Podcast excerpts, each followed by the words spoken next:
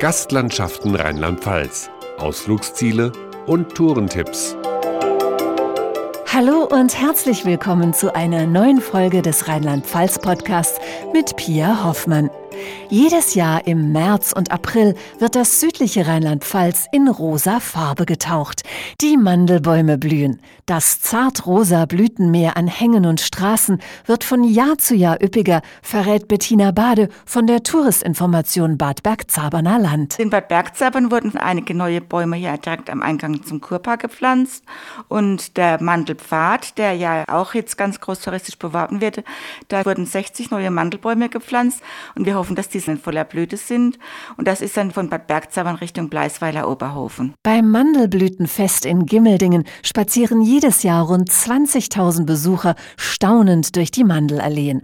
Und auf den Bustouren mit Gästeführerin Silke Schunk sieht man nur eine Farbe. Wenn Sie nach links schauen, sehen Sie schon ganz rosa. Auch hier rechts von uns ganz rosa. Und Sie werden es gleich ganz eindrücklich sehen, wenn wir die Allee vor uns sich öffnen sehen. In einem himmelblauen alten VW-Bus führt die Mandelexpertin ganz in Pink mit rosa Hut und Brille durch eine Traumlandschaft. Ich mache mit dem Oldtimer-Bus Touren entlang der blühenden Mandelbäume mit Verkostungsstationen zum Riechen, Sehen und Schmecken. Erste Verkostungsstation ist die Manufaktur Rebmann in Bad Bergzabern.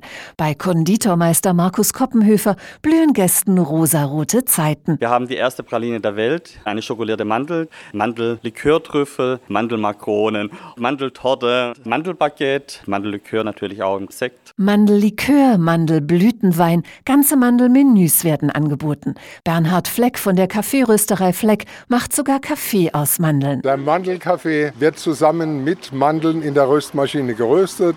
Dadurch gehen Aromen in den Kaffee über. Das ist ein weicher Kaffee, der macht ein cremiges Gefühl im Mund. Den gibt es zu den Mandelwochen. Und die sollte man sich im Kalender rosarot anstreichen, rät Bettina Bade von der Touristinformation Bad Bergzaberner Land.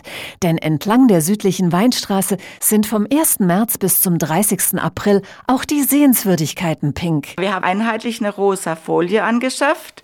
Die wird auf die Strahler draufgesetzt und alle Gebäude, die man auch von weitem sehen kann, sind rosa beleuchtet. Es fängt an in Schweigen-Rechtenbach am Anfang der Deutschen Weinstraße und zieht sich dann hoch bis nach Bad Dürkheim. Sogar die Südpfalztherme lässt ihr Außenbecken rosa erstrahlen.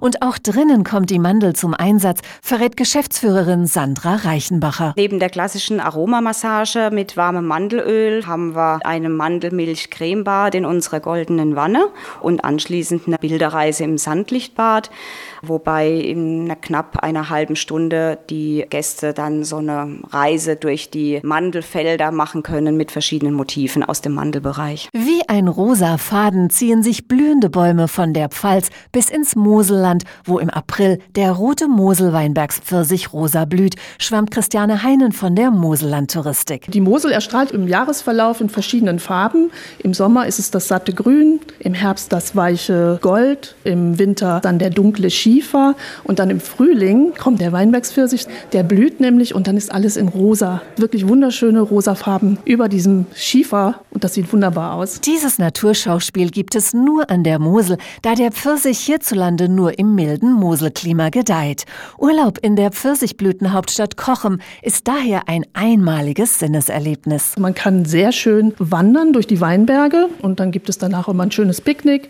Und in Kochem gibt es auch ein Pfirsichblütenfest. Da wird dann auch die Pfirsichfee gekürt. Es gibt viele Produkte und es ist ein ganz schönes Ambiente so unterhalb der Burg. Und auch in der Rhein-Mosel-Region gibt es ein ganz besonderes Ambiente entlang des neun Kilometer langen Streuobstwiesenwegs, weiß Christina Ehrlich von der Rheinland-Pfalz-Touristik. Das Besondere ist, dass der komplett von Streuobstbäumen und Sträuchern umrandet ist, sodass man zu jeder Jahreszeit genau den Verlauf der Natur und des Obstes sehen kann. Am besten startet man dazu in Mülheim-Kerlich. Der Rundwanderweg ist zu jeder Jahreszeit sehenswert. Im Frühjahr steht da eben der ganze Wanderweg in voller Blüte, die Kirschblüten mit ihrer hellrosa-weißen Pracht, Apfelblüten, Pfirsichblüten, die Holundersträuche. Und im Sommer, dann tragen natürlich die Bäume auch Früchte und das ist ein ganz tolles Wandern, wenn man durch die Obsthaine geht, die dunkelroten Kirschen in Mülheim an den Bäumen sieht vielleicht auch das eine oder andere mal nascht. Wenn man seine Wegzehrung vergessen hat, kann man da mal eine Kirsche runterpflücken